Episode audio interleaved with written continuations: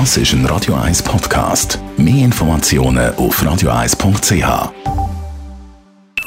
Die Morgenkolumne auf Radio 1 präsentiert vom Grand Casino Baden. Grand Casino Baden. Baden im Glück. Guten Morgen, Markus. Guten Morgen miteinander.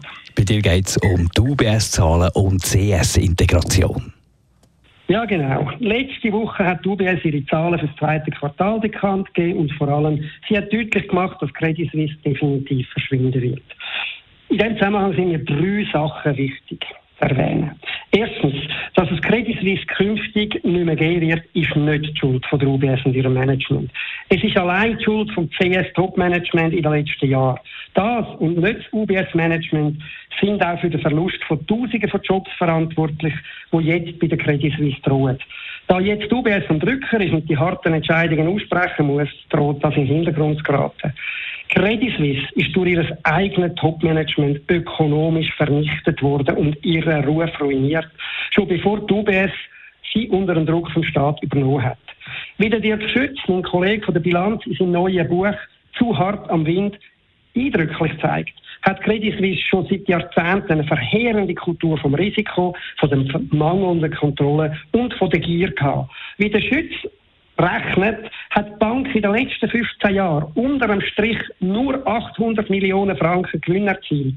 Gleichzeitig hat sie an Boni in dieser Zeit mehr als 40 Milliarden Franken ausgezahlt. Das ist das 50-fache. Zum zweiten Punkt. Für das zweite Quartal hat UBS einen Gewinn von rund 29 Milliarden Dollar ausgewiesen. In Schweizer Franken sind das 25,5 Milliarden. Das ist der grösste Gewinn, den je eine Bank für drei Monate ausgewiesen hat. Der höhere Betrag ergibt sich aus dem Unterschied zwischen dem Preis, den die UBS für Credit Suisse gezahlt hat, und dem Buchwert vom Eigenkapital in der Bilanz von der Credit Suisse. Bei der Interpretation von diesem Betrag muss man aber aufpassen. Der Betrag ist nicht in die Kasse von der UBS geflossen, sondern er entspricht nur der Einschätzung vom aktuellen Wert von der Credit Suisse. Dass der Wert aber alles andere als gesichert ist, zeigt allein der Aktienkurs von der UBS. Der ist zwar jüngst deutlich angestiegen, er müsste aber sehr viel höher liegen, wenn der Wert von der Credit Suisse glaubwürdig bei 29 Milliarden Dollar bleiben würde. Die finanziellen Risiken von der Übernahme sind weiterhin gigantisch und damit die Wahrscheinlichkeit groß, dass der Wert von der Credit Suisse weiter einbricht.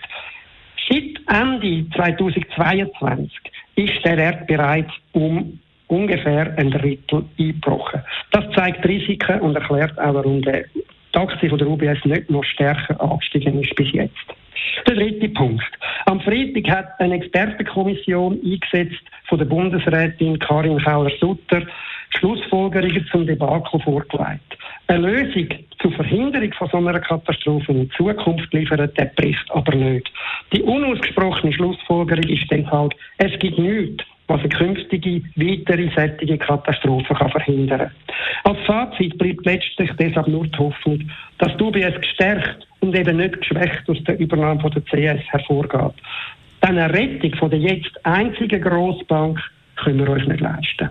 Die Morgenkolumne von Markus Diemeyer, er ist der Chefredakteur von der Handelszeitung. Die Morgenkolumne auf Radio 1.